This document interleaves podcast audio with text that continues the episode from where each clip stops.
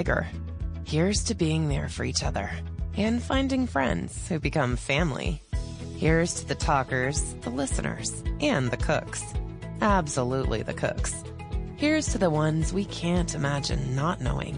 And here's to all the wonderful and powerful things that happen when we come together. Here's to us, all of us.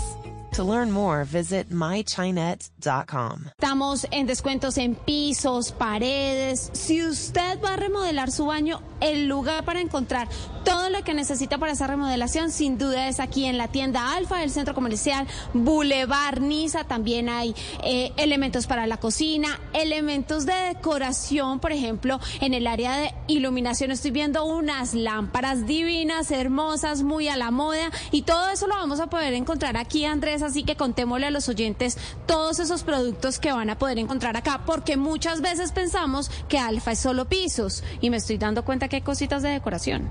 Claro que sí, así es. Alfa les ofrece todo un portafolio muy completo para todo lo que es la decoración de sus hogares. Entonces tenemos desde la línea sanitaria todo lo que son decoraciones, tenemos todo lo que son espejos, tenemos todo lo que son enchapes, no solamente cerámicas, cerámicas sino también porcelanatos, tenemos grés, tenemos también todo lo que son formatos y productos para piscinas. Estamos pensando en tener una piscina agradable para compartir, ya sea aquí en la ciudad o en, clima caliente.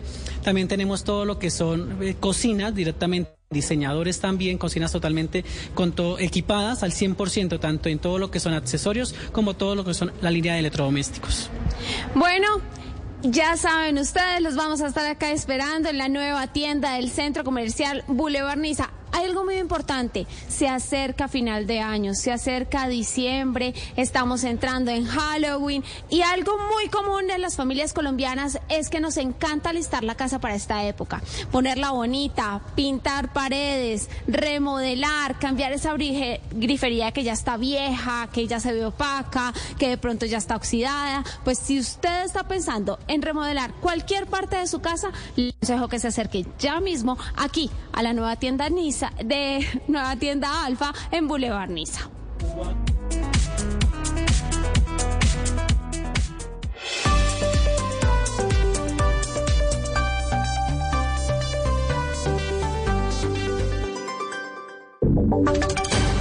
Voces y sonidos de Colombia y el mundo en Blue Radio y bluradio.com, porque la verdad es de todos. Una la tarde, dos minutos en Colombia. Hora de actualizar las noticias en Blue Radio. En este momento, Hamas lanzó el mayor ataque que se recuerda contra Israel en las últimas décadas. La situación en la Franja de Gaza es muy complicada. Hasta el momento, el número de personas muertas va en 150, al menos en el territorio israelí, y más de 1.100 personas han resultado heridas. Yanira Gómez Muñoz, de la Alianza Informativa Latinoamericana, se encuentra en Jerusalén y nos tiene toda la información. Israel se declara en estado de guerra después del sorpresivo ataque múltiple que el grupo islamista Hamas lleva a cabo desde esta mañana de este sábado. Al menos un centenar de israelíes han muerto y más de 900 han resultado heridos, mientras que se han reportado decenas de secuestros y toma de rehenes israelíes. Todo inició sobre las seis y media de la mañana cuando iniciaron los lanzamientos masivos de cohetes desde Gaza que hicieron saltar las sirenas antiaéreas incluso en grandes centros urbanos como Tel Aviv, Beersheba o aquí en Jerusalén, donde no es habitual escucharlas con tal frecuencia. Al mismo tiempo, milicianos palestinos lograron infiltrarse en comunidades del sur de Israel, abriendo frentes por tierra, aire y mar, usando paracaídas y botes, un escenario que tomó desprevenidos a los israelíes en medio del Shabbat, el día de descanso judío. La campaña que Israel denominó Espadas de, de Hierro promete ser poderosa y prolongada, según lo ha dicho Netanyahu, el presidente estadounidense Joe Biden, en una conversación telefónica y no se descarta que se produzca una invasión terrestre del ejército israelí en Gaza, algo que no ocurre desde el año 2014. Desde Jerusalén, Yanira Gómez Muñoz para la Alianza Informativa Latinoamericana. Yanira, gracias. Pues precisamente vamos en este momento a Sderot, allí en Israel, muy cerca de la Franja de Gaza, en donde son las nueve de la noche, tres minutos. Saludamos allí a Valentina Osorio. Ella es una colombiana que vive hace cinco años allí en territorio israelí. Muy buenas noches para usted, Valentina. Muchas gracias por atender esta comunicación con Blue Radio y cómo vivió usted estos momentos en los que se empezaron a activar las alarmas por los bombardeos por parte de Hamas. Hola, buenas noches, ¿cómo están? Un placer eh, recibirme. Eh, muchas gracias. Eh, cuando nosotros nos levantamos y escuchamos los bombardeos, eh, no sabíamos qué hacer en ese momento. Lo único que dijimos eh, era que no podíamos quedarnos en casa porque no teníamos un búnker. Así que salimos a donde el vecino y nos quedamos en casa de él. Aún todavía estamos aquí, no podemos salir, estamos en, eh, encerrados. Y Valentina, usted vive me, eh, hace cinco años allí en Israel, en, en que es muy cerca de la Franja de Gaza. ¿Qué hace usted allí? Yo cuando vine a Israel era voluntaria, pero ahora mismo trabajo en una empresa de eh, impresiones. Es una empresa familiar. Y ustedes allí en Israel, en, en, en, eh, en el día a día, eh, temen, eh, mantienen como este temor de que algo pueda pasar en cuanto a orden público, en cuanto a los ataques por esta situación que se vive allí en la franja? No, realmente no, porque el ejército tiene mucha, o sea, ellos están muy presentes, pero lo que sucedió hoy fue algo que de verdad nos tomó a todos desprevenidos. Hay cientos de personas que se secuestraron, cientos de personas que están muertas y, y aún siguen, ellos siguen afuera, se escuchan las bombas, se escuchan los disparos, pero el ejército está ahí presente, entonces como día a día no se siente ese temor, pero hoy Hoy sí se sintió, hoy sí todavía se siente. ¿Y qué, qué les han dicho por parte del gobierno, las autoridades, que está transmitiendo en este momento la televisión? ¿Por qué no nos describe un poco? Sí, es, es, la verdad es que no miro mucho la televisión, pero lo que estuvimos hoy mirando y viendo eran lugares donde bombardeaban, algunos videos que hacen eh, las Hamas y los suben a internet. Entonces estuvimos como viendo eh, lugares que realmente entraron y secuestraron personas, estaban al, al, alrededor de niños, familias. Es, es muy loco la situación. ¿Y las autoridades les dan alguna recomendación a ustedes en este momento? Eh, desde la mañana ellos lo único que nos dijeron era que debíamos estar en casa, que no podíamos salir, que debíamos quedarnos en el búnker, eh, que simplemente esperar. Ellos no, no, nos han dicho nada más. Eh, sí, solo eso.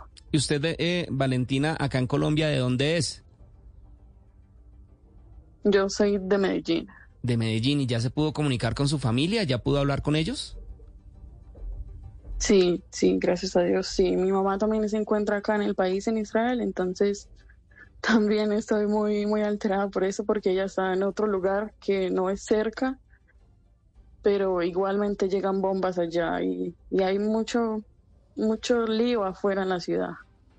Pues Valentina, muchísimas gracias por estos minutos aquí en Blue Radio. Por favor, tenga mucho cuidado allí en Israel, en Esderot, que es muy cerca de la Franja de Gaza, donde usted se encuentra. Valentina Osorio, ¿algo que quiera decir ya para finalizar? Eh, no, solamente quiero agradecerles por el momento que me brindaron. También quiero que la gente sepa que no todo es tal cual como se ve en las noticias, que son muchas cosas que no salen en las noticias.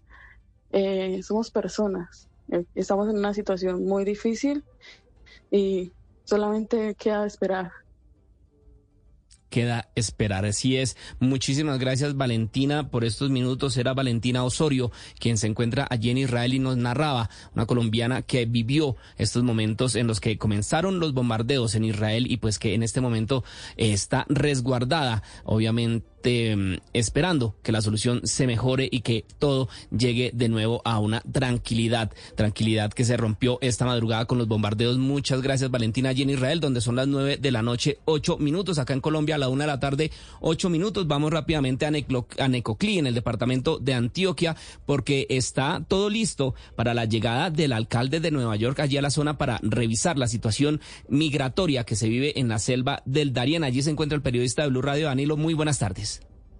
Hola Miguel, buenas tardes. Pues mire, Eric Adams, el alcalde de Nueva York, ha tenido algunos retrasos en su, itinerario, pues esperaba que sobre aproximadamente eh, la una de la tarde pues ya estuviera dispuesto para dar algunas declaraciones a la prensa, pero esa situación pues justamente nos ha permitido venirnos mucho más temprano, trasladarnos acá al malecón de Necoclí y conocer un poco de esas dinámicas del lugar y de cómo eh, están atravesando esta situación los migrantes. Mire, por ejemplo, en materia de transporte, esto es escaso especialmente por el precio. Hasta 350 dólares puede costar un tiquete con destino a Candí y otras zonas fronterizas con Panamá. Muchas de las personas manifiestan que trabajan sobre todo vendiendo artículos de protección para esos viajes, pero que el dinero no les alcanza para poder completar ese etiquete. Esto dijo, por ejemplo, Bulanger Listobar, una mujer venezolana que lleva cerca de un mes aquí en el Urabá antioqueño. Escuchemos. Se cruza el mar hoy.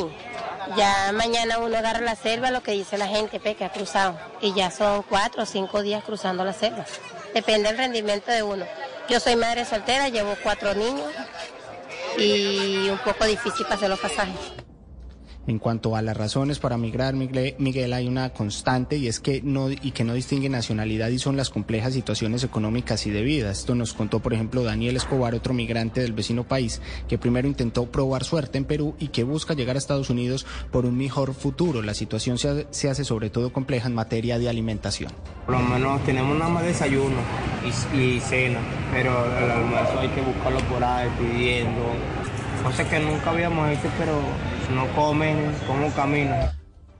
Muy bien, volveremos más adelante a, Necoclí, a en donde se espera la llegada del alcalde de Nueva York para atender la situación que se vive allí por la crisis migratoria. Vamos a hablar ahora de una exclusiva de Blue Radio porque conocimos en primicia el testimonio del ex jefe paramilitar Ever Velosa, alias HHHH, ante la JEP. Mateo Piñeros tiene los detalles. Pues HH entregó su testimonio ante la JEP y reveló importantes detalles sobre el conflicto en el Urabá. El objetivo del paramilitarismo en esa zona habría sido apoyar a empresarios y ganaderos. El otro objetivo que era el de nosotros controlar toda la zona bananera y evitar eh, que estos sindicatos siguieran teniendo esa gran fuerza laboral que tenían porque eh, los bananeros perdían demasiado dinero. La idea que tenían los paramilitares era que la derecha defendía la democracia y por eso perseguían al partido de izquierda Unión Patriótica. El error fue que a nosotros nos vendieron que a todo aquel que fuera de la UP era de la FARC. Para nosotros era FARC y UP y supuestamente era igual. Entonces, por eso nuestra visión y nuestro objetivo era que todo lo que fuera UP teníamos que darle muerte. Por último, también mencionó un presunto acuerdo entre los hermanos Castaño y la guerrilla de las FARC. ¿Saben qué consiste ese acuerdo? Ese acuerdo era no agresión y atacar más que todo al EPL, porque Fidel tuvo una guerra grande con el EPL porque el EPL le robaba los ganados. Todas estas acciones se habrían cometido además bajo el auspicio y apoyo de algunos altos mandos del ejército, especialmente en la Brigada 17.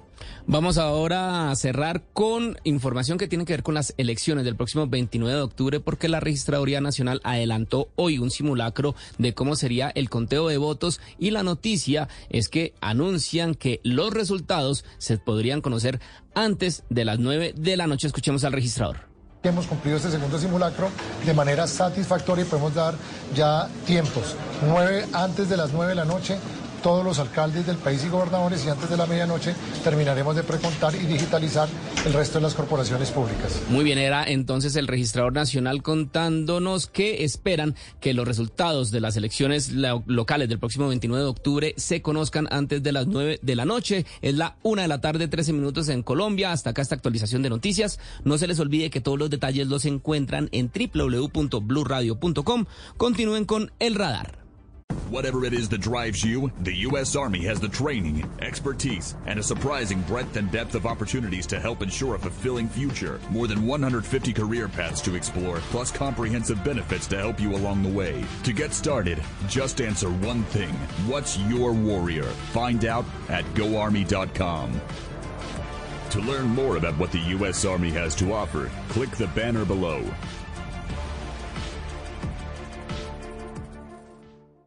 Análisis, realidad, información en El Radar. Los hechos más importantes de la semana analizados a fondo. El eco de los acontecimientos. Un recorrido por lo que dice la gente con Ricardo Ospina. Aquí comienza El Radar en Blue Radio, la nueva alternativa.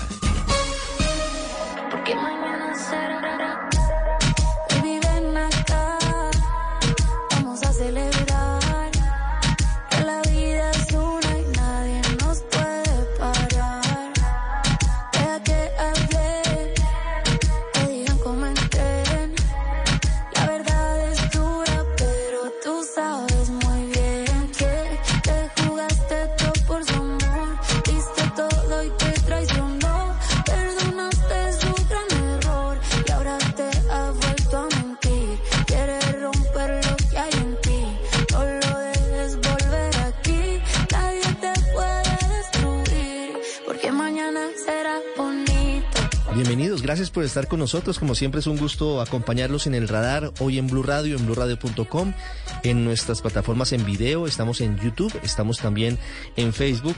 Hoy sábado 7 de octubre comenzamos con Mañana será bonito, canción de Carol G, la bichota colombiana que sigue cosechando éxitos en los premios Billboard Latin Music Awards ganó el premio Espíritu de la Esperanza por una labor muy importante a favor de las mujeres en situación de vulnerabilidad, una tarea humanitaria. Y por eso Carol G dedicó el premio a la directora de su fundación, de la Fundación Concora, porque además de ser muy exitosa en eh, las aplicaciones de música vía streaming, en videos, en conciertos, no se olvida de Colombia, no se olvida de sus orígenes y acompaña a las mujeres, al empoderamiento femenino. Su banda de hecho está conformada totalmente por mujeres, músicas, y por eso el mensaje es de forma y de fondo. Con Carol G, con la que comenzamos hoy el radar, vamos a hablar en minutos de lo que pasará exactamente en una semana. En ocho días estaremos en eclipse anular. Tendremos que tener precauciones. Es un espectáculo muy bello, pero hay que cuidar los ojos, porque durante por lo menos cuatro horas en Colombia tendremos que tener mucho cuidado para levantar nuestra mirada al cielo, con el riesgo de, si no hacerlo con cuidado, poder eh, sufrir lesiones irreversibles en nuestros ojos. Vamos a contarles en minutos qué fue lo que dijo el ex jefe paramilitar Ever Velosa García, alias HH, ante la JEP en una diligencia trascendental para conocer la verdad del conflicto. Y vamos a hablar de dos crisis que están en desarrollo o que se avecinan.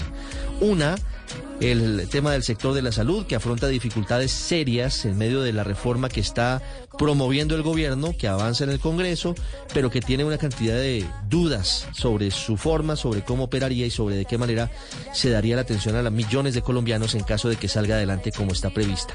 Y la otra situación difícil, la del sector energético.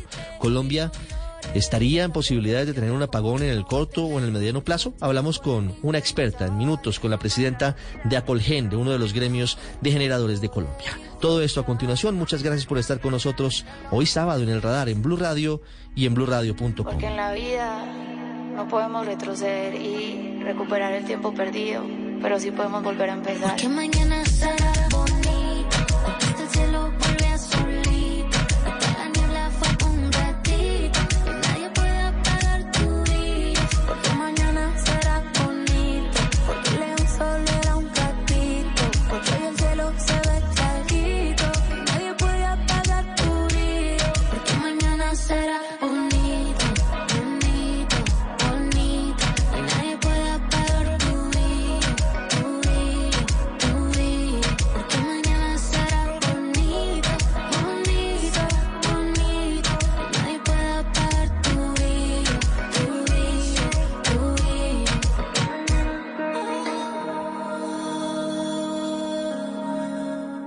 Usted está en El Radar, en Blue Radio. Seguimos hablando de la reforma a la salud. Estamos en el mes de octubre y lo que comenzó como una discusión en marzo de este año no ha tenido una conclusión. Lo más reciente que había pasado era la creación de una subcomisión que estuvo marcada por la polémica que se dedicó a estudiar más de 100 proposiciones, cambios, porque al final de lo que se trataba era de buscar consensos, de buscar puntos intermedios que lograran llevar a una mayor aprobación y un mayor apoyo por parte de los partidos políticos independientes y opositores a la reforma del gobierno del presidente Gustavo Petro, que al final tiene como objetivo la estatización del sistema. Y en las últimas horas se ha conocido un comunicado por parte de las EPS, del régimen subsidiado, del régimen contributivo y de la ANDI, es decir, las que atienden a los trabajadores, las que atienden a quienes son subsidiados porque no tienen recursos para pagar el sistema, y la ANDI, que tiene una cámara muy importante en torno al sistema de salud y a los medicamentos, en un contexto en el que se aplazó de nuevo la discusión en la plenaria de la Cámara de Representantes, aparentemente porque el gobierno no cuenta con los votos para sacar adelante esa iniciativa. Pero en esa carta de la que les hablo, hay un decálogo, hay 10 preocupaciones grandes en torno a ese informe de la subcomisión. Y por eso hoy hemos querido hablar con las EPS y hemos querido hablar con los pacientes. Saludo primero a la doctora Carmen Eugenia Dávila. Ella es la presidenta de Gestar Salud, que agremia a las EPS del régimen subsidiado. Doctora Dávila, bienvenida al radar. Gracias por estar con nosotros. Buenas tardes, Ricardo. Muchas gracias por la invitación. Un saludo especial a Diego y a los demás miembros de, su, de su, equipo de trabajo. Precisamente el, otro integrante de, de, este panel para charlar sobre la reforma a la salud es Diego Fernando Gil. Él es el director ejecutivo de la Federación Colombiana de Enfermedades Raras, FECOER. Diego, buenas tardes.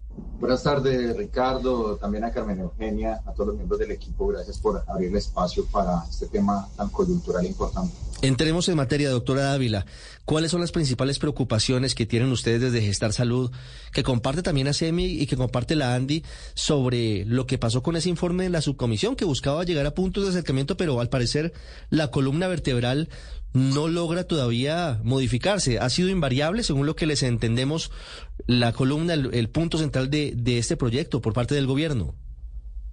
Bueno, eh, primero señalar que la subcomisión como tal fue un espacio que, nosotros eh, felicitamos, creemos que hay que debemos agradecer a los representantes y a las representantes que tuvieron esta iniciativa, porque eso nos permitió a todos sobre todo a los algunos de los agentes del sector, hablar y, digamos, plantear las principales inquietudes. Nosotros tuvimos los espacios para poder eh, manifestarnos, pronunciarnos, y yo creo que eso enriquece el debate, que pues todavía falta bastante en el trámite correspondiente.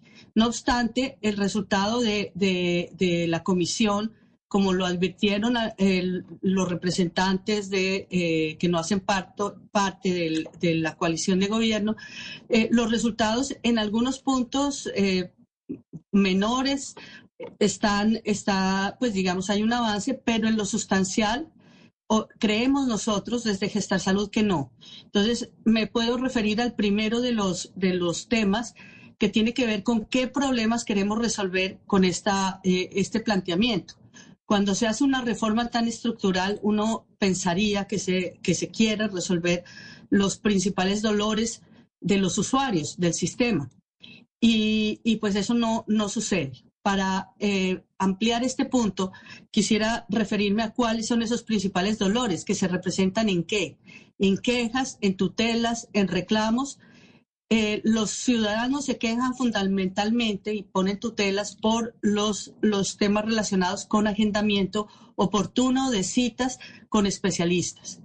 El otro dolor de los ciudadanos tiene que ver con la atención integral del paciente y el otro tiene que ver con la entrega suficiente, completa y oportuna de medicamentos. Nosotros vemos que en este proyecto no se está eh, dando soluciones de fondo a ninguno de los tres planteamientos, problemas más mm. grandes que tiene el usuario. Al margen de esto que le duele mucho al usuario, tenemos un problema de financiamiento estructural complejo y sobre eso tampoco se plantean soluciones. Hay un problema de oferta, eh, en ese punto, digamos, de disponibilidad de oferta pública, digamos, creo que hay un avance, pero en los puntos centrales que le duelen al paciente, no. Sí, en nuestro criterio. Los puntos que le duelen al paciente no son tocados, no son mejorados en esta reforma a la salud, según lo que han analizado ustedes desde Gestar Salud, desde ASEMI y desde la ANDI. Ya voy a hablar con Diego para que nos cuente eh, el punto de vista que hay desde los pacientes, pero antes, doctora Dávila, quisiera preguntarle acerca de del aseguramiento. ¿Cómo queda el proyecto de reforma a la salud después del trabajo de la subcomisión en torno a dos temas, en torno a quién asume el aseguramiento, quién hace los giros a las IPS y qué va a pasar con las EPS? ¿Cómo, cómo queda el texto? Bueno, a nosotros además en ese decálogo que usted menciona, planteamos algunos aspectos importantes que tienen que ver con la fragmentación de la atención. El texto lo que da a entender es que el primer nivel de complejidad que está representado en esos centros de atención primaria va a estar desarticulado de la mediana y alta complejidad y va a estar desarticulado de unos servicios esenciales como atención domiciliaria, eh, entrega de medicamentos y los temas relacionados con el transporte al centro hospitalario que muchas veces los pacientes requieren para, trasladarse de, un, de una ciudad a otra o incluso dentro de la ciudad en algunos casos en que las tutelas o, eh, lo, lo ordenan. Entonces, ahí vemos que hay una, una, va a existir una fragmentación que no es buena para el paciente. El otro tema que nos preocupa demasiado es que no están claras las responsabilidades entre los distintos eh, actores que se plantean van a ser eh, importantes en este nuevo planteamiento. Voy a poner un ejemplo. El sistema de referencia y contrarreferencia, es decir, que llega un paciente y se necesita un servicio que no se presta en el centro de atención primaria o que no se presta en el hospital de segundo nivel, hay que referirlo a otros niveles de complejidad. Ese, sistema de referencia y contrarreferencia, que significa que el paciente también debe volver de pronto a la consulta general, debe estar coordinado por alguien, por un, ente, y los que prestan los servicios o garantizan eh, la provisión de, los, de las tecnologías, de los insumos, etcétera, eh, colgarse o pegarse, articularse de ese sistema. Ese sistema, según el texto, lo están manejando, están, eh, digamos, de responsables tres agentes, hasta donde yo logré contar. Está el centro de atención primaria, está el gestor de salud y vida y está una coordinación de orden territorial. Esto, eh, pues finalmente genera una eh, dispersión de responsables. No se sabe exactamente quién va a ser el responsable de la atención integral del paciente. Esto es importante porque, por ejemplo, cuando alguien le vulneran un derecho, cuando se requiere atención integral, cuando alguien requiere o necesita algo más del sistema y quiere ir a un lugar, pues le va a tocar ir a cinco o a tres lugares dependiendo del proceso que requiera. Esto no es bueno para el paciente. Y por otra parte, pues no son claras cómo van a ser, no es claro cómo va a ser la asignación de los recursos disponibles. No hay fuentes nuevas de financiación y además no es clara cómo va a ser la financiación de los centros de atención primaria que dicen se van a financiar con un tema de unos presupuestos históricos que se llama técnicamente subsidio a la oferta y no es claro quién va a comprar o contratar o adquirir o negociar los servicios de salud. Esa función de, eh, digamos, contratar, negociar tarifas, paquetes, demás de servicios de salud, es una función que hoy hacen las EPS para que los recursos alcancen, los recursos son finitos. Entonces hay una gestión en ese sentido también que procura tener atención integral del paciente y pues propiciar unas rutas que no tengan, eh, que no tenga que, que, digamos, generarse mucho trámite. En eso todavía hay mucho que trabajar en el sistema actual, pero la propuesta va a complicar aún más lo que ya es un reto para el sistema de hoy. Sí, Diego, desde la Federación Colombiana de Enfermedades Raras, ¿cómo ven la reforma a la salud a través de este informe de la subcomisión? ¿Cambió en algo a favor de, los pacientes? Ricardo, em, nosotros desde, no solamente desde la federación, sino desde el Movimiento Pacientes Colombia que integra eh, a más de 190 organizaciones sociales que trabajamos por eh, la población que convive con diagnósticos eh, de enfermedades crónicas, complejas y alto costo, hemos estado activos en esta participación. Por supuesto que eh, han habido cambios, incluyeron algunos cambios particularmente para la población de enfermedades raras en el artículo 22. Eh, se incluyeron algunos elementos que son importantes. Sin embargo, vale la pena advertir que persisten la preocupación o varias preocupaciones de, de parte de los pacientes y las familias y lo hemos venido manifestando incluso de manera oficial a través de los diferentes canales. ¿sí? Eh, quisiera mencionar cuatro de ellas en particular. ¿sí? La primera es que eh, no se realizó, digamos, el, dentro de las propuestas, dentro de los análisis, eh, una atención de muchas de las inquietudes que tenemos frente a los cambios en el modelo de aseguramiento. ¿sí? No hay claridad sobre el rol que tendrían eh, estas EPS, digamos, con estos nuevos cambios, eh, la claridad frente a la gestión del riesgo de salud eh, tampoco la vemos, digamos, allí en, estas nuevas proposiciones. nos preocupa, por supuesto, todo lo que tiene que ver con esa desarticulación de estos niveles de complejidad que para nosotros es supremamente importante, que los pacientes puedan navegar en esta ruta de una forma fluida, de una forma continua, de una forma adecuada, ¿sí? Eh, nos preocupa también el tema de, los recursos que se destinen para todo lo que tiene que ver con el subsidio a la oferta. Eh, ese es un ítem eh, que es muy preocupante para nosotros. De otro lado, en segundo lugar, todo lo que tiene que ver con el aumento de, los costos que podrían acarrear, digamos, esta reforma, que es algo que poco se menciona allí en la reforma, no se habla de recursos adicionales precisamente para cubrir estos esquemas de atención eh, creo que eh, eso es un, algo, un asunto en lo que hay que ahondar mucho y sobre todo también pensando en garantizar la protección financiera de los pacientes, que yo creo que eso es uno de los activos más importantes que tenemos en Colombia. Hemos logrado conseguir que eh, acá en Colombia muchos de nosotros no tengamos que vender nuestro patrimonio para acceder a, servicios de salud de calidad, oportunos y dignos en muchos de los casos, por supuesto, reconociendo que eh, hace falta mejorar unas condiciones de acceso para población de territorios apartados, pero, pero han habido unos avances importantes. Eh, en tercer lugar, quisiera acotar todo lo que tiene relación con el tema de la transición. ¿sí?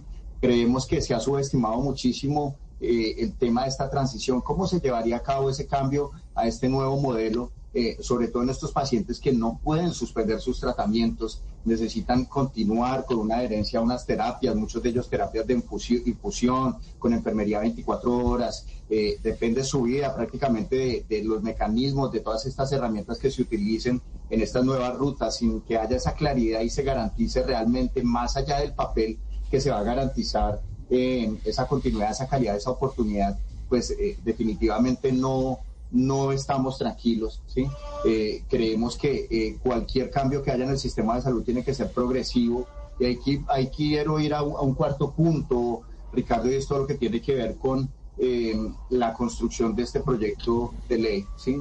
Desde el principio hemos advertido desde las organizaciones sociales que esta construcción no tuvo en cuenta a los pacientes que somos el corazón del sistema. hemos insistido en que nos escuchen, hemos estado en varios espacios en donde por supuesto, nos han invitado, pero sentimos que es un diálogo de sordos casi porque no, no se ha incluido muchas de las proposiciones que hemos planteado, incluso a través de un proyecto de ley eh, que presentamos del Movimiento Pacientes Colombia. Eh, eso es importante que dentro de las discusiones, incluso ahora en el legislativo, se considere la opinión del paciente, del cuidador y de las familias, porque nadie más experto que nosotros para poder, eh, digamos, dar cuenta de cuándo un resultado de salud es el mejor Incluso tuvimos que acudir a instancias internacionales en Naciones Unidas también para eh, presentar también nuestra eh, inquietud, nuestra preocupación frente a lo que está sucediendo en el país. Eh, y creo que es importante, todavía estamos a tiempo de que esa unidad nacional se dé, de que este diálogo nacional con la participación de todos los expertos, de todos los actores, nos lleve a construir una reforma de salud que realmente nos permita avanzar. Doctora Carmen Dávila, presidenta de Gestar Salud, gracias por haber estado con nosotros. Gracias, Ricardo, a ustedes por la invitación. Un saludo. Diego, ¿qué pasaría si se aprobara la reforma a la salud como hoy se tramita en el Congreso de la República con los pacientes de enfermedades raras o enfermedades de alto costo? Ricardo, sería una total catástrofe, una total catástrofe porque tal cual está planteada la reforma a salud en este momento no garantiza eh, lo que hemos conseguido, la gran mayoría de los pacientes, eh, es tener una atención en muchos de los casos oportuna, de calidad, de continuidad, eh, digamos que continúen. O sea, realmente vemos el panorama muy oscuro en ese sentido, ¿sí? Pensamos, por supuesto, que hay que mejorar el sistema porque no tenemos un sistema perfecto, ¿sí? Pensamos que hay que trabajar en atención primaria en salud, en mecanismos de prevención, que hay que fortalecer las condiciones del talento humano en salud, las condiciones laborales, que, son muy precarias, por supuesto, en eso coincidimos. Eh, coincidimos en que hay que mejorar el acceso de poblaciones que se encuentran en territorios dispersos, ¿sí? y en que hay que trabajar en, en buscar los mecanismos de financiación adecuados y fortalecer todo lo que tiene que ver con la metodología de cálculo de UPC y presupuestos máximos pero definitivamente esta propuesta de reforma no resuelve la problemática que tenemos, ¿sí?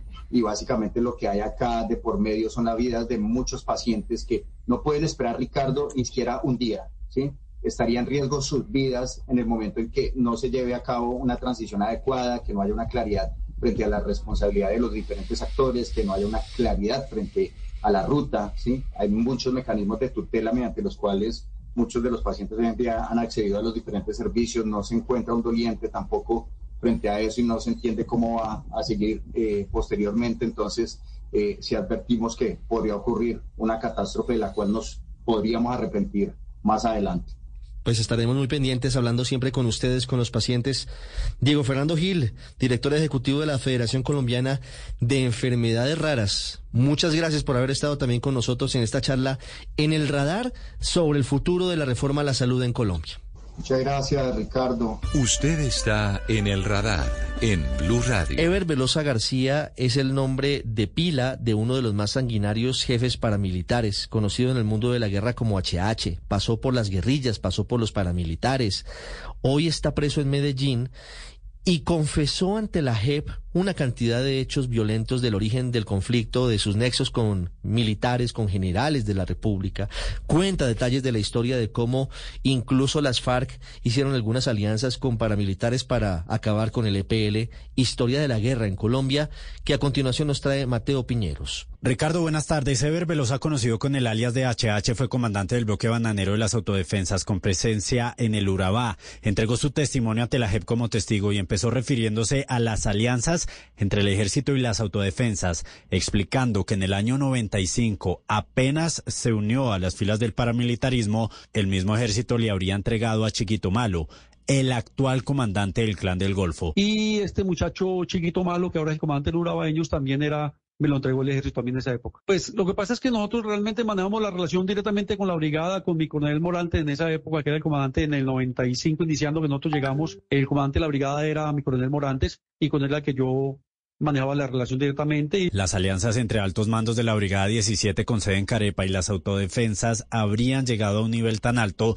que HH le dijo a la JEP que entraba la brigada con sus propios escoltas, armado y como un miembro del Estado. Allí se habrían planeado masacres, desapariciones y todo tipo de crímenes. Lo que fue todo el 95, nosotros todo el momento yo andaba con Carvajal, en el pueblo andábamos juntos. Y los retenes, los retenes de retenes. También hacíamos retenes con él. Y de, de, de, tener personas, víveres, bienes, todo. Todo. Mm. Incluso en muchas oportunidades ellos se vestían de civil con nosotros. Reveló además que los hermanos Castaño habrían hecho un acuerdo con la extinta guerrilla de las FARC. La idea era no atacarse entre ellos, pero enfrentar a la guerrilla del EPL. Entiendo que iban algunos guerrilleros allá a las tangas. Él mandaba a Teresita y al hermano Héctor en garantía a los campamentos de las FARC y venían los comandantes de las FARC a hablar con Fidel. Eso sí, pues es muy conocido en el, interior, en el interior de la autodefensas y que él tenía algún acuerdo con ellos. Los intereses de los empresarios también los habrían protegido las autodefensas y la orden era que todos los militantes y simpatizantes del partido de izquierda Unión Patriótica debían ser asesinados. El otro objetivo que era el de nosotros controlar toda la zona bananera y evitar eh, eh, que estos sindicatos siguieran teniendo esa gran fuerza laboral que tenían porque eh, los bananeros perdían demasiado dinero. El error fue que a nosotros nos vendieron que a todo aquel que fuera de la OPERA, de la FARC, esa era la idea que nosotros teníamos y la visión que nos enseñaron y, la política que nos metieron en la cabeza. HH también salpicó al general en retiro Alejandro Navas, el ex gobernador de Arauca encargado por el expresidente Iván Duque. Navas también fue comandante de las fuerzas militares. El otro salpicado terminó siendo el coronel en retiro Jorge Plazas Acevedo.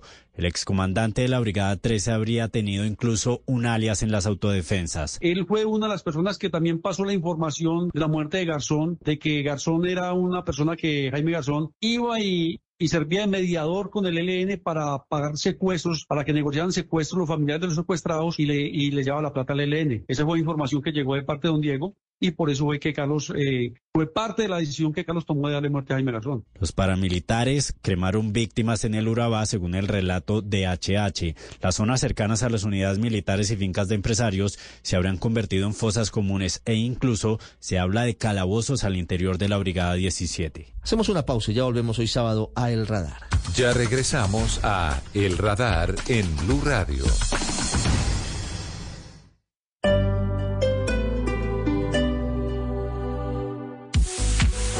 Cycling isn't just cycling. It can be cycling or cycling or even cycling. Peloton isn't just one thing We have classes that will ease you in and classes that'll make you sweat, and a range of instructors so you can find your match. Whatever you're in the mood for, we can get you in the zone. See for yourself with a worry-free 30-day home trial. Visit onepeloton.com slash home dash trial. Terms apply. With everything you have on your plate, earning your degree online seems impossible. But at Grand Canyon University, we specialize in helping you fit a master's degree in education into your busy day. Your graduation team, led by your own GCU counselor, provides you with the personal support you need to succeed. Achieve your goals with a plan and team behind you.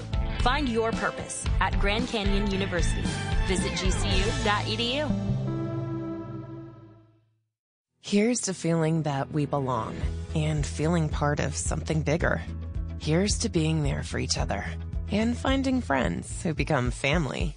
Here's to the talkers, the listeners, and the cooks. Absolutely the cooks. Here's to the ones we can't imagine not knowing. And here's to all the wonderful and powerful things that happen when we come together. Here's to us, all of us. To learn more, visit mychinet.com. Una de la tarde, 39 minutos, y yo sigo aquí desde la nueva tienda Alfa, ubicada en el centro comercial Boulevard Niza. Sigo con muy buena compañía, sigo con Andrés, quien se ha encargado durante todo este tiempo de mostrarme todas esas ofertas, todas esas promociones que hay acá en la tienda Alfa para que ustedes aprovechen y para que empiecen a remodelar su hogar. Contémosle un poco, Andrés, a la gente en qué consiste la asesoría de diseño, porque algo que nos pasa mucho es que queremos remodelar, pero no sabemos, eh, no tenemos idea de pronto de cuáles son los colores en tendencia, de qué va y qué no le va a ese espacio, porque obviamente de lo grande o lo chiquito que sea, es que podemos empezar a buscar las cosas. Entonces, contémosle a la gente en qué consiste esa asesoría de diseño. Claro que sí. Alfa como tal cuenta con todo un sistema primero de página donde también podemos interactuar con diferentes herramientas, donde podemos simular nuestros ambientes, escogiendo nuestras referencias, los diferentes espacios de nuestras viviendas como lo son cocinas, baños, eh, alcobas y cada uno de, de, estos ambientes lo podemos remodelar a nuestro interés o nuestros gustos, tomando diferentes tipos de colores en cerámica, eh, diferentes tipos de formatos y diferentes tipos de instalación. También contamos con personal calificado, totalmente diseñador, diseñador profesionales que están dispuestos a brindarnos un acompañamiento, una cercanía y plasmar nuestras ideas, lo que tanto nos imaginamos con nuestros productos, realmente en un espacio de nuestras viviendas, algo real. Entonces, este personal lo que hace es tomar todo lo que son los productos que nosotros nos gustan, colores, tamaños, y posteriormente plasma diferentes eh, diseños para que cada uno de nosotros podamos escoger lo que más nos gusta, lo que más nos interese, lo que más nos llene como tal. Bueno, pues ya saben, esto y mucho más van a poder encontrar aquí en la tienda Alfa, que estamos con descuentos. Andrés, recordémosle a todos nuestros oyentes cuáles son los descuentos que tenemos. Claro que sí, tenemos descuentos hasta el 30% en diferentes pinturas que tenemos. Tenemos también en todo lo que son revestecimientos cerámicos, porcelanatos, principalmente en la cerámica nacional, tenemos descuentos que van del 10 al 15%. Y también tenemos en algunas referencias seleccionadas, también en la parte de cerámica sanitaria, hasta el 60% de descuento. Bueno, ya saben, los estaremos acá esperando en la tienda Alfa del Centro Comercial Boulevard Niza.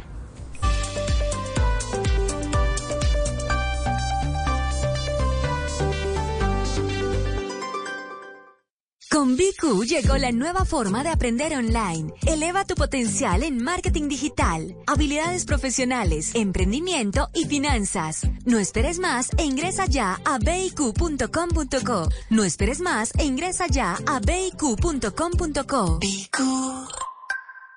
Volvemos con El Radar en Blue Radio.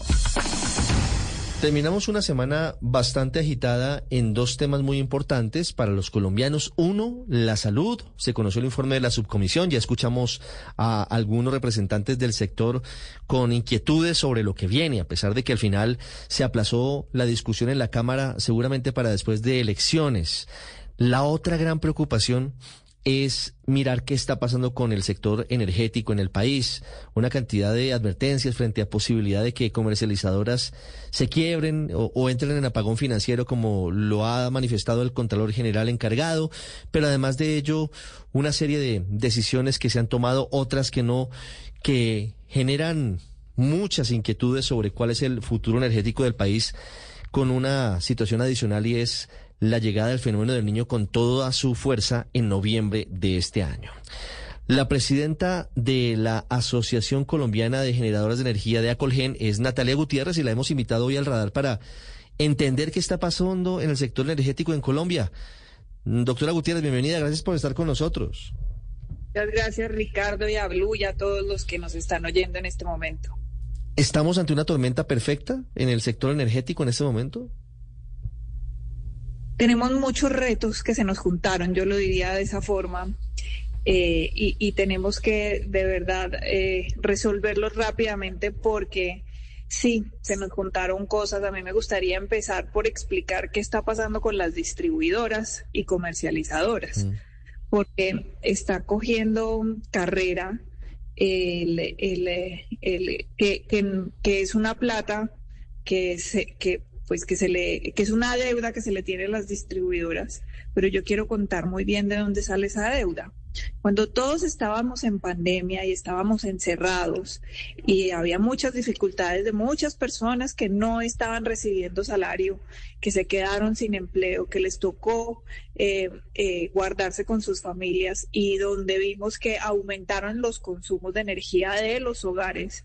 En ese momento el gobierno le dijo a las distribuidoras y a las comercializadoras que los aumentos que se hacen normalmente de manera regulatoria para la recuperación de las inversiones que hacen las distribuidoras, em, eh, les dijo vamos a parar de cobrarlas durante la pandemia y cuando salgamos de la pandemia volvemos a cobrarlas, ¿sí?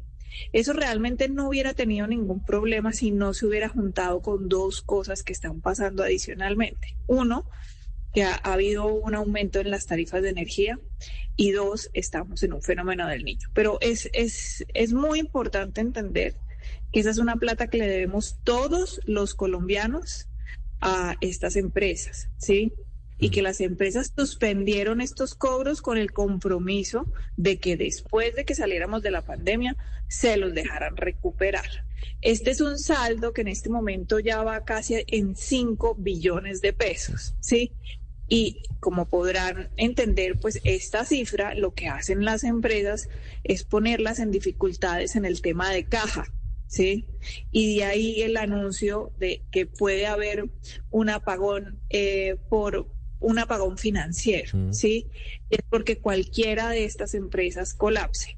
Obviamente hay, además una particularidad. A mí me gustaría dividir como las comercializadoras y distribuidoras en dos grupos. Tenemos una dificultad puntual en la costa, que eso también es muy importante entenderlo, porque llegan dos empresas que están tratando de recuperar las inversiones que dejó, que nunca hizo Electricaribe, ¿sí? Entonces están Aire y Afinia que son las que tienen los, unos de los saldos más grandes en esta opción tarifaria, o sea, lo que le debemos todos todos los usuarios a las empresas, ¿sí?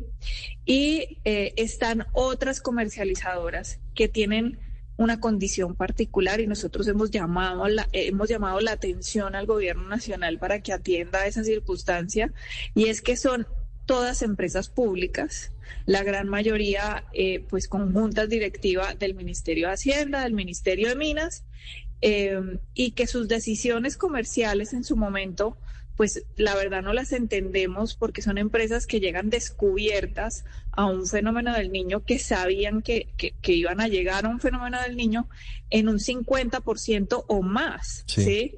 Cuando en general todas estas distribuidoras en todo el país se, se, protegen eh, haciendo contratos de compra de energía en el mediano y largo plazo. ¿sí? Entonces, también le hemos hecho un llamado al, al, gobierno nacional que revise la gestión comercial y la gestión administrativa de estos funcionarios públicos, ¿sí?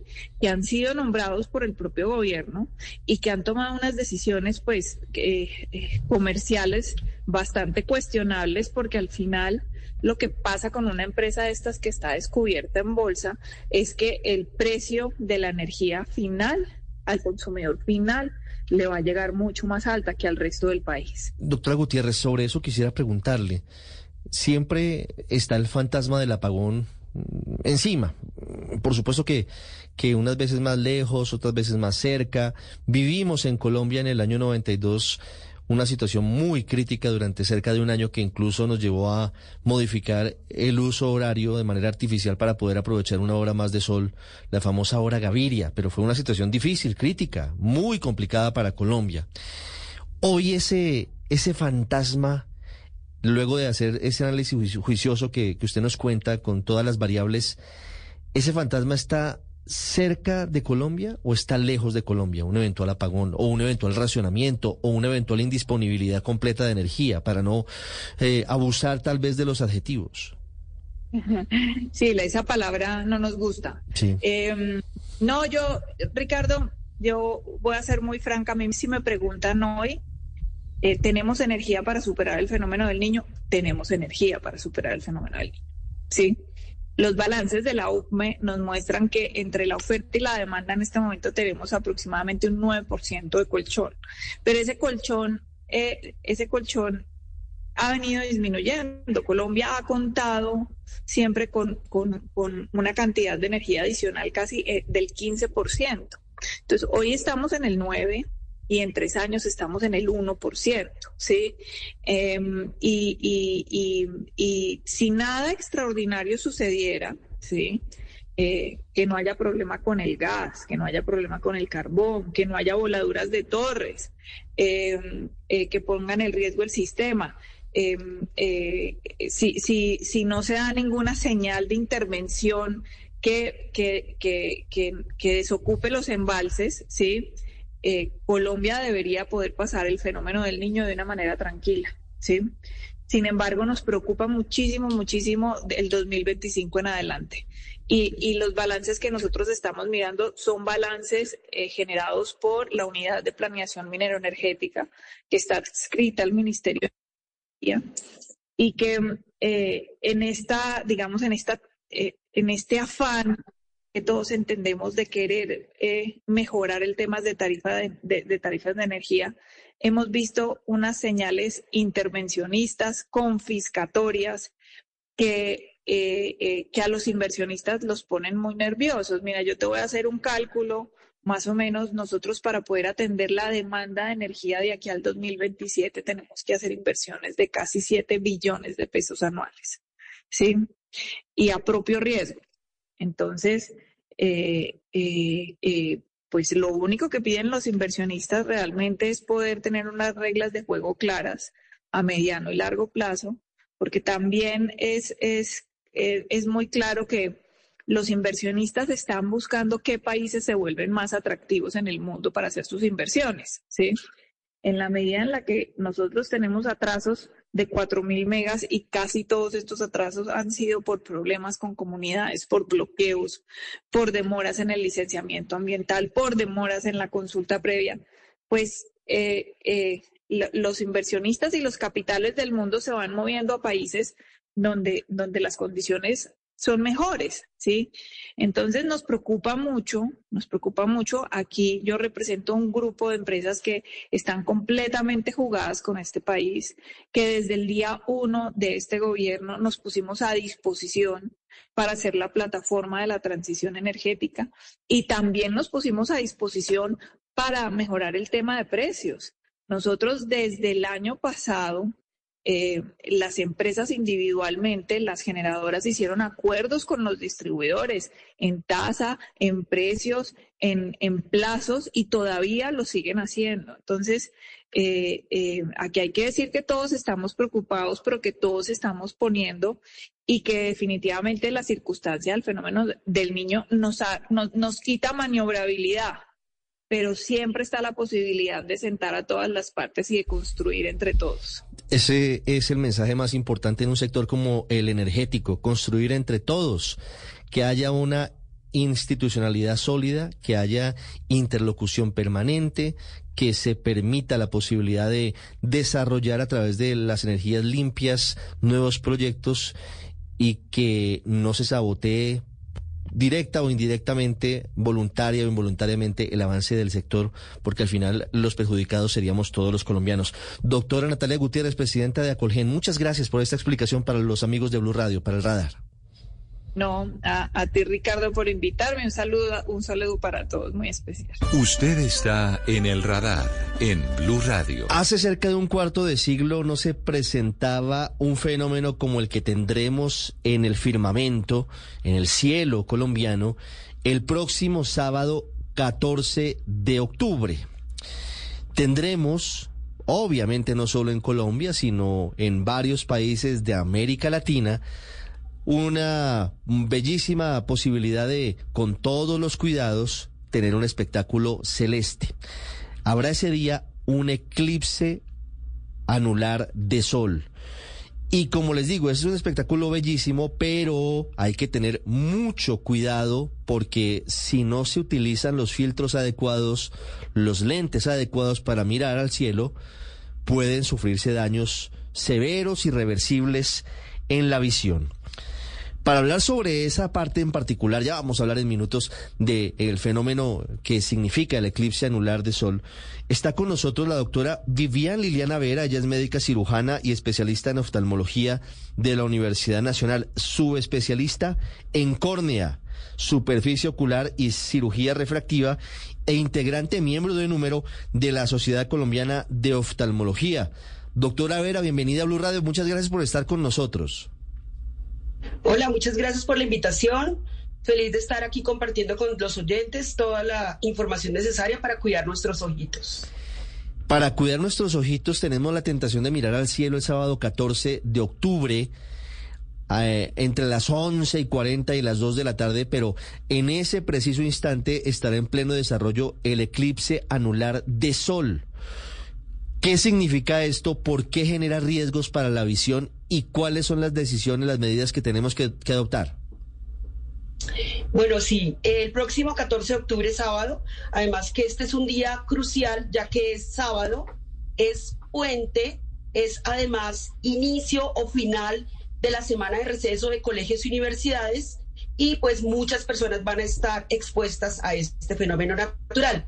Como bien dices tú, hace más de 25 años no vamos a tener no teníamos un fenómeno natural como este y entonces pues las personas van a estar expuestas a la irradiación y las radiaciones que vienen desde el sol, ya que va a quedar una corona, por eso se llama anular, porque va a quedar un anillo visible de más o menos del 7 al 10% del sol, donde se van a concentrar toda la radiación ultravioleta e infrarroja y si el paciente, si las personas miran directamente esta corona solar van a sufrir daños irreversibles sobre sus ojos porque los ojos definitivamente no están hechos para mirar ni las radiaciones infrarrojas ni las ultravioletas, sino solo el espectro en nanómetros de la luz visible que es de 400 a 700 nanómetros.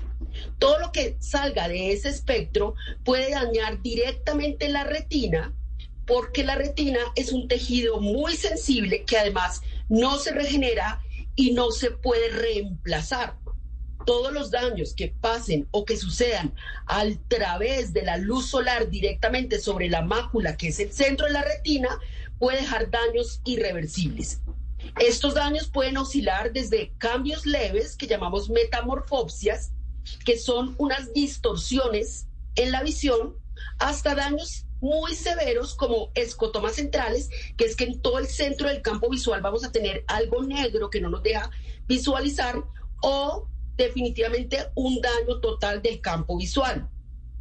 Esto es muy importante socializarlo, difundirlo y que las personas lo sepan para que de ninguna manera se atrevan a mirar este fenómeno sin la protección adecuada. sobre eso quería preguntarle, doctora Vera, ¿cuál puede ser la protección adecuada para mirar el eclipse, para poderlo apreciar, para mirar al cielo el sábado 14 de octubre. Y ya vamos a hablar de el momento en el que empieza a ser perjudicial mirar al cielo y en qué momento termina, pero ¿cuál debe ser la protección? Porque en algunos supermercados, en los semáforos, en las ciudades del país, ya están empezando a vender supuestamente gafas con las que se puede mirar el eclipse, pero hay que tener mucho cuidado con esto porque si se toma una mala decisión o si se hace una compra inadecuada, podemos seguir poniendo en riesgo la salud visual.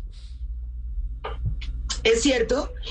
Bueno, es muy importante tener la protección visual adecuada la idea no es que las personas se pierdan este fenómeno, que pues va a ser algo muy hermoso, muy bello, que nos va a regalar el universo, pero hay que garantizar que las gafas que se utilicen sean tengan filtros aluminizados, que tengan la certificación ISO 2015 1231 2 raya 12, que es la que garantiza que nos protege de la luz ultravioleta y de la luz infrarroja.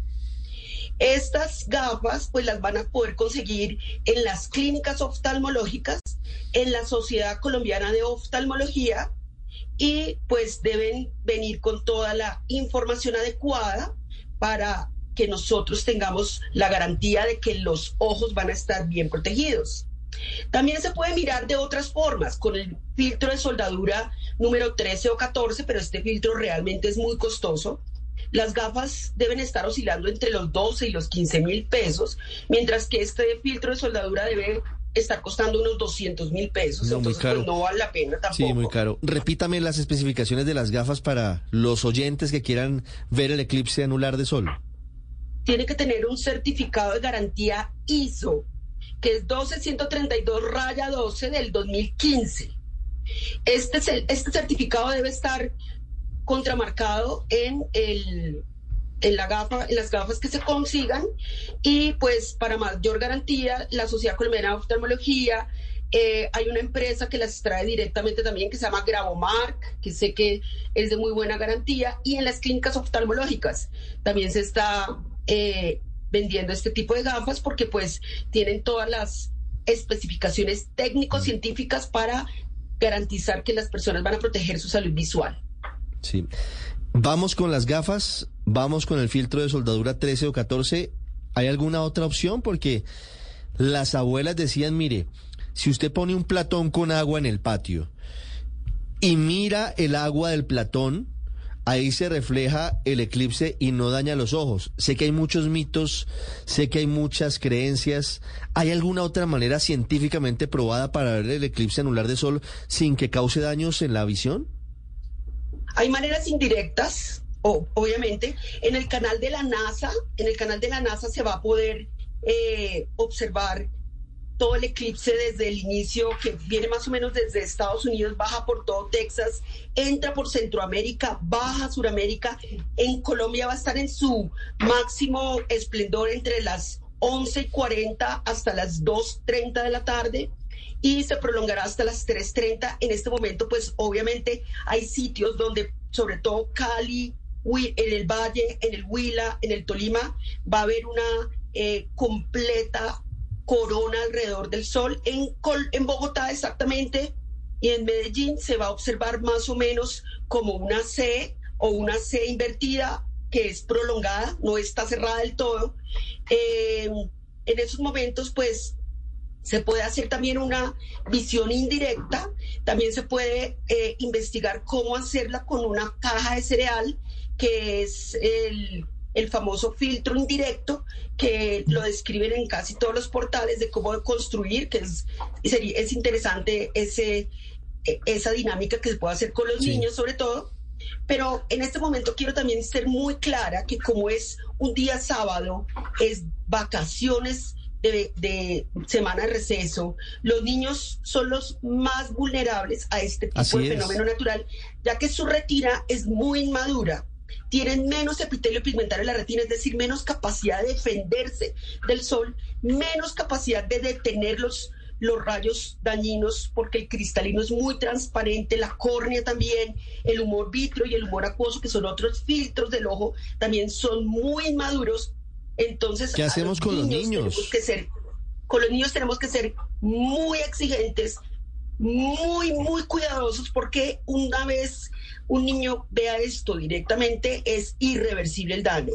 Los adultos podemos llegar a defendernos en algún grado. ¿Por qué? Porque tenemos ciertas características del ojo que nos podrían defender, como el cristalino de un adulto ya está un poquito más opaco y esa, esa, opacidad en este caso es de defensa. También el humor vitrio y el humor acuoso son un poco más maduros y más, eh, digamos, envejecidos y eso es una, también un mecanismo de defensa.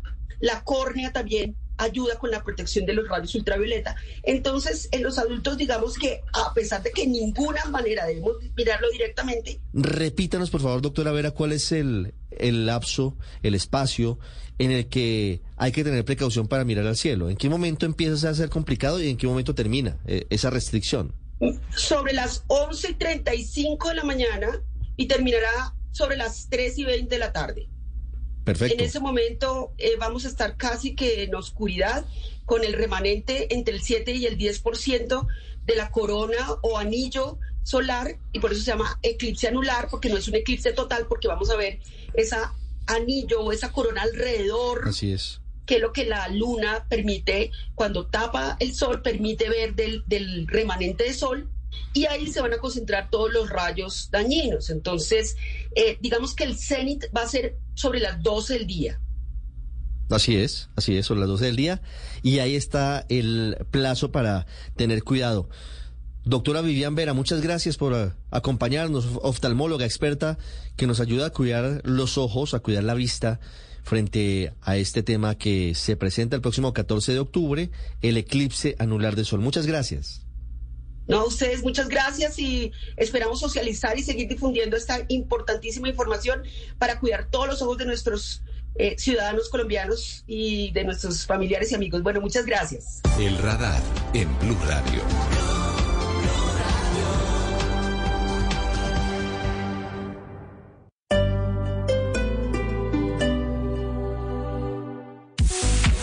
At Tri Counties Bank, something great happens when you switch to better banking. We listen and then offer the solutions you need.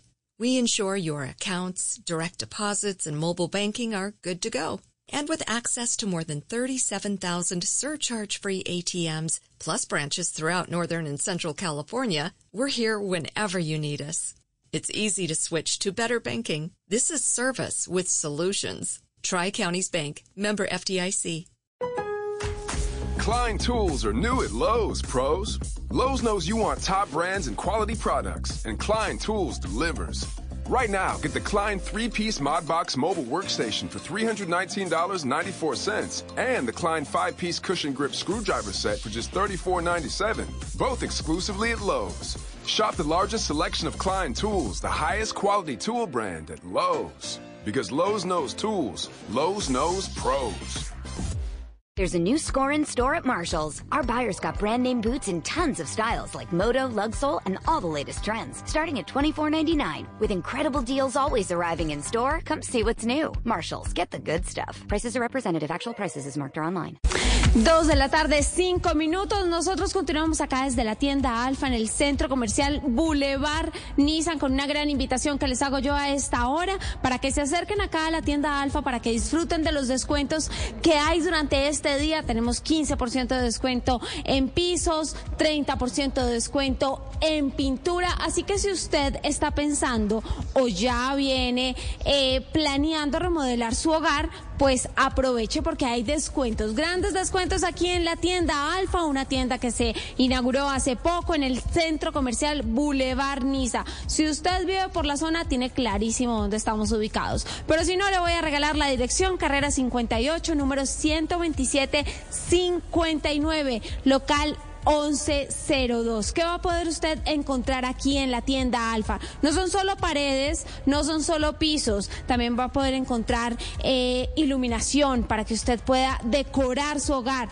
También va a poder encontrar todo lo que es grifería para baños, para cocina. Usted puede aquí en la tienda Alfa remodelar el espacio que usted desee. Así que ya sabe, la invitación es para que se acerque, para que aproveche los descuentos que hay durante estos días para que empiece a remodelar su hogar. Lo más importante y que siempre estamos buscando es asesoría para que nuestra casa quede bonita, muy a la vanguardia, con nuevos estilos, con los colores que están de moda y por eso es que aquí en Alfa usted va a poder encontrar un asesor de diseño que va a tomar esa idea que usted tiene en la cabeza y la va a plasmar con todos los productos que tienen aquí en Alfa para que usted tenga una idea de cómo le va a quedar su hogar, para que le quede bonito, con como usted lo desea. Así que ya saben, la invitación es a que se acerquen aquí a la tienda Alfa del Centro Comercial Boulevard Niza.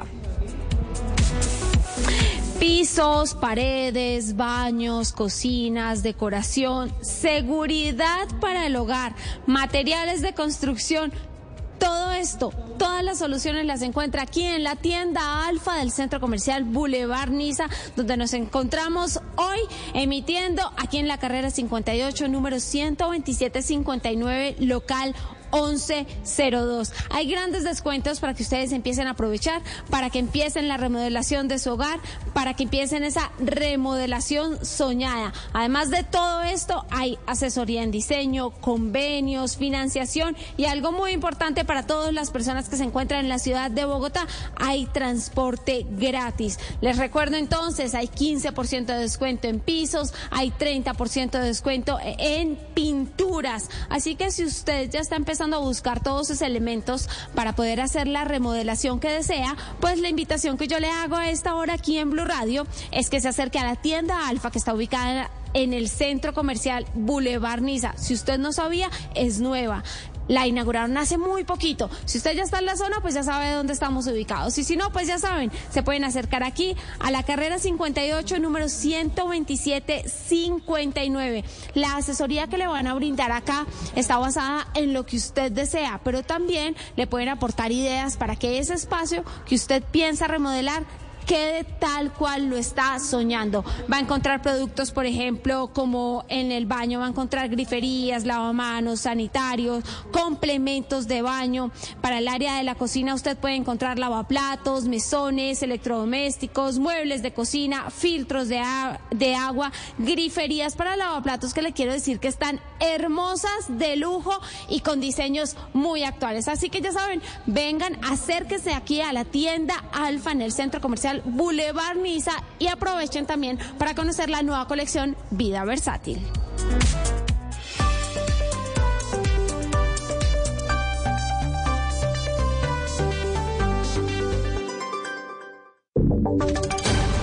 Voces y sonidos de Colombia y el mundo en Blue Radio y bluradio.com, porque la verdad es de todos. Dos de la tarde y once minutos. Soy Damián Landines. Voy a estar acompañándolos hasta las 10 de la noche aquí en Voces y Sonidos, contándoles las últimas noticias en Colombia y en el mundo, porque el gobierno de Estados Unidos rechazó este sábado que los fondos iraníes que desbloqueó como parte de un intercambio de prisioneros con Teherán hayan sido utilizados para financiar el ataque de Hamas contra Israel. El consulado de Colombia, por otra parte, en Tel Aviv, está advirtiendo a los connacionales en ese país que eviten hacer recorridos en todo Israel en medio de la guerra contra Palestina. Julián Peña. Damián, buenas tardes. Mire, ante la compleja situación de seguridad en la zona sur del país que rodea Gaza y que afecta a amplias zonas del país, desde el consulado en Tel Aviv le pidieron a todos los ciudadanos colombianos que obedezcan las instrucciones de las autoridades de seguridad. Dice el comunicado lo siguiente, abro comillas, en caso de lanzamiento de morteros o cohetes, escuchará una sirena de alerta roja. Trate todas esas alertas como reales, siga las instrucciones de las autoridades locales y busque refugio de inmediato. Conozca la ubicación de su refugio o espacio protegido más cercano. Quienes lleguen en cruceros deben permanecer en los barcos, todos los demás turistas deberán permanecer en sus hoteles, en general permanezca cerca de lugares protegidos y actúe de acuerdo con las instrucciones, dice el comunicado. También habilitaron un teléfono y un correo que es ctelaviv.cancillería.gov.co para ciudadanos colombianos afectados por los ataques o en situación de vulnerabilidad. Por otra parte, Damián, el Pentágono de Estados Unidos se compromete a proporcionar a los israelíes dicen lo que necesiten para defenderse. Y a esta hora el presidente Joe Biden está diciendo que el respaldo de Estados Unidos a Israel es sólido como una roca e inquebrantable. Esto tras el sorpresivo ataque a gran escala de milicias eh, palestinas de Hamas contra el Estado hebreo. Estados Unidos apoya a Israel, jamás dejaremos de respaldarlos, es lo que dice hasta ahora Joe Biden, el presidente de Estados Unidos, en una declaración transmitida por televisión desde la Casa Blanca. Son las dos de la tarde y y 13 minutos. En estos momentos las cifras que va dejando esta guerra que se desata en el Medio Oriente son por lo menos unos 232 palestinas que han muerto en Gaza por los ataques aéreos israelíes, mientras que en Israel han fallecido por lo menos unas 200 personas, según los últimos datos confirmados por fuentes médicas de ambos lados. Aquí en Blue Radio ya nos hemos comunicado también con varios eh, colombianos que están en Israel. Les estaremos contando sus testimonios y todas las travesías que han tenido que realizar para poder salvaguardarse y resguardarse de paso de toda esta violencia que se desata en el Medio Oriente. Regresamos a las noticias también en Colombia porque a esta hora ya Eric Adams, el alcalde de Nueva York, está en el muelle principal de Necoclí. Allí estuvo realizando un sobrevuelo por el Golfo de Urabá para estar en las puertas del tapón del Darién. Uno de los puntos más críticos hablando de la migración ilegal está haciendo esta visita en el Urabá antioqueño en relación con esa crisis que va dejando la migración que afronta la región y que a la final es un paso peligroso para miles de personas que intentan llegar hacia Estados Unidos. Recordemos que en las últimas horas pues la Procuraduría General de la Nación también eh, le abrió una indagación al, al canciller Álvaro Leiva y a parte de los altos funcionarios eh, de este gabinete por las políticas sobre cómo han manejado esa migración en Colombia. Estaremos atentos a esta situación y a la visita, a la primera visita que realiza el alcalde de Nueva York a Colombia en medio de esta crisis migratoria. Y recuerden, a las seis de la tarde aquí en Blue Radio tenemos transmisión especial de deportes. Juega Unión Magdalena versus Atlético Nacional y a las ocho de la noche y veinte minutos arranca Santa Fe versus Águilas Doradas, el dato deportivo que les contamos a las 2 de la tarde y 15 minutos. Esto fue Voces y Sonidos y los dejamos porque llega Travesía Blue. Grand Canyon University, an affordable private Christian university, is one of the largest and fastest growing universities in the country, offering more than 270 programs online. In addition to federal grants and aid, GCU's online students received nearly $130 million in institutional scholarships in 2022. Find your purpose at Grand Canyon University. Private, Christian, affordable. Visit gcu.edu slash myoffer to see the scholarships you may qualify for. En Cali, la gastronomía es un viaje de sabores que te lleva por un recorrido mágico. Aquí, el chontaduro, el mango biche, el cholado, entre muchos otros sabores se fusionan en una sinfonía de delicias. Soy Diana, creadora de la torta Petronia, un postre que te hará vibrar, preparado a base de biche y frutas nativas de nuestra región. La hace una combinación única y deliciosa que seguro te dejará sin aliento. Ven y descubre por qué nuestra gastronomía es una mezcla de sabor y tradición. Cali, un destino que inspira te espera. Colombia, potencia de la vida. Invita Ministerio de Comercio, Industria y Turismo, Fontour, Secretaría de Turismo de Santiago de Cali. Destino, comida, fiesta, experiencias, todo esto y más hace parte de Travesía Blue, un espacio en donde le daremos los mejores consejos para que conozca los mejores lugares de Colombia y el mundo. Travesía Blue presentan Maritza Mantilla y Juan Casolarte.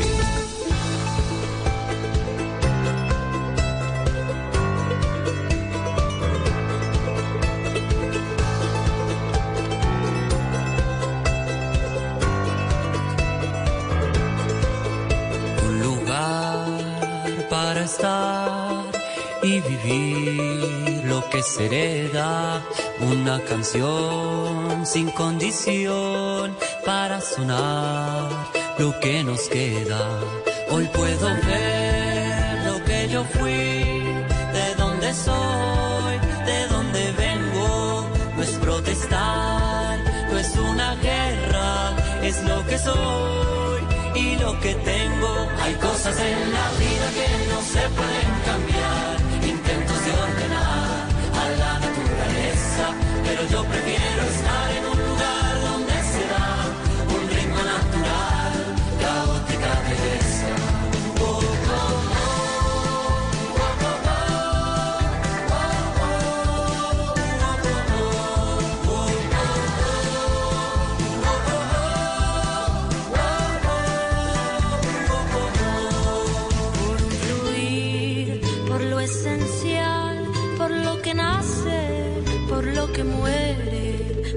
sentidos y los sinsentidos, por lo que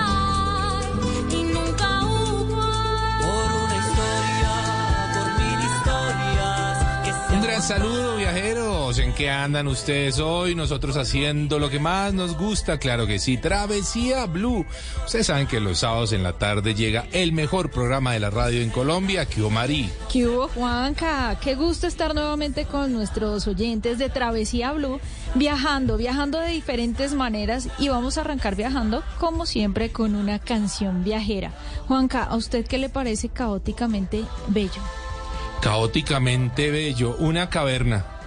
¿Caótica? Sí, es caótica porque una caverna generalmente eh, proviene de una destrucción, de una erupción, de un choque de placas, así que allí hay caos, pero es hermoso. A mí me parece que algunas ciudades son caóticamente bellas. Ah, bueno, eso sí. Me gusta el caos de las ciudades. Sé que a muchas personas les molesta, les altera y prefieren mejor viajar a lugares de paisajes naturales, de estar en contacto con la naturaleza, pero yo rescato dentro de los caos, dentro del caos que generan algunas ciudades, pues la belleza también. Bogotá, por ejemplo, es una ciudad caótica. Yo creo que todas las capitales del mundo son caóticas. Bueno, y es bella. Y son bonitas. Bueno. Bueno, ahí todos le podemos hallar la belleza. Mire que este man que canta con Natalia Lafourcade esta canción que se llama Caótica Belleza, dice que esta canción es un himno a la individualidad y a la naturaleza del ser y que invita a rescatar los elementos más bellos de la cultura latinoamericana y al respeto por el lugar de donde venimos. Por eso en este video eh, se ven momentos sencillos y fundamentales en relación del ser humano con la naturaleza. Y sabe que se muestran algunos paisajes de Boyacá, de, Bogotá, de Ciudad de México, que también es caótica. Caóticamente bella. A, yo no a mí, a mí Ciudad de México no me gusta, ¿sabe, Mari? ¿Le parece muy desordenada? Sí, no, no, no, nunca he podido con ella, he ido Pero dos ¿qué no o le tres gusta? El, el hecho de no poder ubicarse, porque tiene lugares espectaculares. Yo no sé que los tiene, pero sabe que me recuerda, o sea, es, es raro lo que va a decir, pero me recuerda a la Bogotá de los 80, como un tráfico extraño, porque digamos que nuestro trancón es un trancón eh, eh, perfecto, o sea, organizadito. Es que el trancón de Ciudad de México es una cosa tan especial, como tan... Es que son demasiados habitantes. Sí, no, no, sin duda lo son, pero no, no he podido con Ciudad de México sin desconocer pues todo lo maravilloso que tiene para ofrecer al turismo. Pero demasiado. ¿Mm? Claro, Los no, museos, el zócalo, la historia. Eh, bueno, es, es una pequeña muestra de todo México en una sola ciudad, como generalmente son las capitales. Sí, y también quiero destacar en la canción eh, los paisajes de Boyacá, a mi manera de ¿A usted le gusta a mucho mí ese me departamento? encanta el departamento, me encanta Boyacá, me encanta decir su merced, me parece una de las palabras más bonitas y respetuosas además que, que hay. Y es un departamento gigante, mucha gente se sorprende lo grande que es Boyacá, pero es que Boyacá limita con Venezuela. Así de grande es Boyacá, limita con Venezuela. Y tienen el Nevado del Cocuy, que es una de las cosas más bonitas que tenemos en nuestro país, eh, la Laguna de Tota. Claro, la laguna parece de un Tot- mar. Eso es un mar, es precioso. Y las carreteras, o sea, saliendo de. Bogotá hacia Boyacá, creo que es una de las mejores carreteras que tenemos Sí, en el es- país. está muy bien organizadita, sin lugar a dudas. Tiene una capital eh, que no destaca mucho, hay que decirlo. No. Tunja no es una capital que destaque mucho. Pero sí tiene pueblitos alrededor, sí. pueblos patrimonio Sí. como Villa de Leiva, Sí, no, no todos. Duitama, Sogamoso, las Nopsa. termales de Paipa, el Las queso Paipa. Uf, qué nada Ya, ya nos fuimos para otro lado. Ya nos fuimos- terminamos en Boyacá, empezamos hablando de un poquito de caos y terminamos en Boyacá, pero bueno, esta es una buena canción, me parece que tiene un ritmo chévere a lo este man, ¿no? Porque realmente creo que lo que él canta un poquitico siempre es así. Eh, Natalia Lafourcade pues hace lo Igual. propio, ¿cierto? Eh, a mí me parece que están Como tan- muy folclor. Muy folclor. Latino. muy folclor latino, exactamente. Pero bueno, ahí con esta canción estábamos arrancando, invitando a nuestros eh, oyentes de Travesía Blue a encontrar la belleza en el caos. Porque pues vamos a seguir viviendo en ciudades caóticas, o sea, esto no va a ocurrir mucho. No va a cambiar mucho. No, esto pase lo que pase y nos armen metro y nos armen lo que usted quiera y lo, lo que sea, esto no va a cambiar mucho. Así que hay que aprender a vivir en el caos y a encontrar la belleza en el caos. Así arranca hoy Travesía Blue.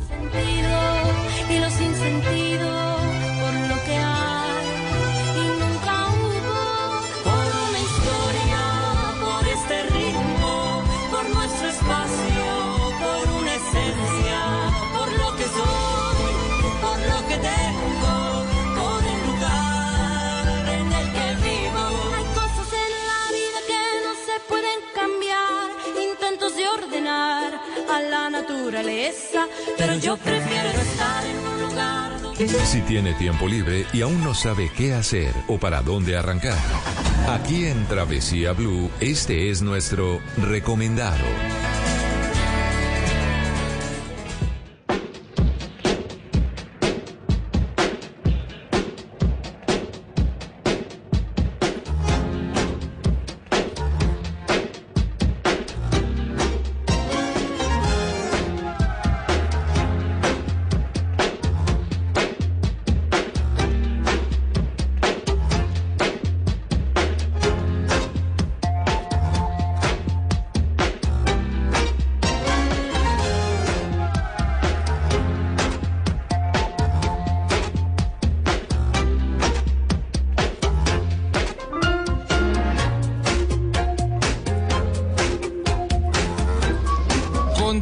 En Travesía Blue, les vamos a recordar nuestras redes sociales. A Mari la van a encontrar como arroba Mari con I latina, Mari y latina guion bajo travesía.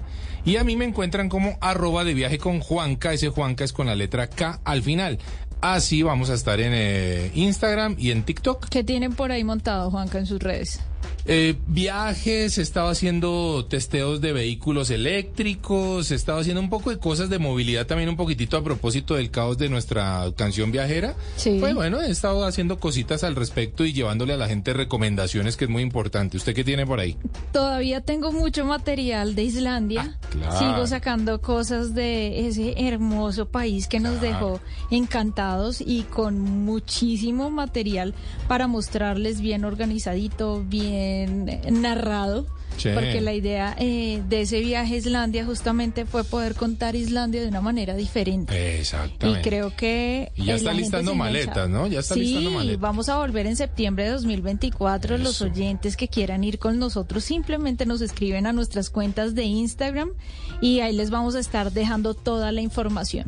Pero de Islandia nos vamos a ir para Buenos Aires, Ah, qué Argentina. lindo. Una ciudad que enamora, que encanta, que fácilmente puede ser un destino gastronómico, que tiene una movida cultural muy interesante, Sí. amplísima. La Cuando París va- latinoamericana. Sí, hace poco vi unos videos y unas fotografías de Buenos Aires, más o menos en los años 40.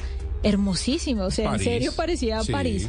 Y hoy en día siento que tiene todavía ese, esa elegancia incluida dentro de su ADN y la gente en Buenos Aires es muy culta, es delicioso sentarse a hablar con un, con un porteño eh, de tantas cosas, de esa nostalgia que ellos sienten por todo y lo apasionados que son. Hablamos con George Hill, él es gerente de mercadeo de Visit Buenos Aires y él nos habló de actividades poco convencionales que se pueden hacer en la capital de Argentina. Escúchenlo. Bueno, a todos los pasajeros de Blue Radio, con respecto a actividades no convencionales para, eh, para poder hacer en la ciudad de Buenos Aires, pienso que toda la oferta del muralismo urbano, los recorridos en bicicleta y los tours privados es, un, es una actividad bastante interesante para realizar. Yo hice hincapié en la presentación en los barrios emergentes de eh, todo lo que vendría a ser Almagro, Villa Crespo, donde se concentra gran parte de, ese arte de Buenos Aires, tiene una oferta cultural y artística muy grande, pero el muralismo urbano es algo rel- relativamente incipiente y que me parece que responde a un poco a ese deseo de una actividad distinta, eh, una, una manera de vivir el arte de forma distinta. Eh, después, con respecto a lo que son actividades que uno nuevas que uno puede encontrar en Buenos Aires, si un viajero hace años que no viene a nuestra ciudad, eh, podría hablar de experiencias como he mencionado de, de Argentina Experience, donde uno puede aprender a, cocinar un asado al estilo argentino, o mismo todo lo que son las experiencias de la yerba mate, conocer que, ofrece Matienzo, que conocer un poco la historia del mate, de cómo nosotros tomamos el mate y todo lo que nos atraviesa culturalmente, todo lo que vendría a ser eh, la oferta de speakeasies, que son barrios, eh, que son bares ocultos, que son relativamente nuevos y hay muy, si bien hay algunos bares que están hace más de 10 años, hay, hay bares nuevos que valen la pena conocer.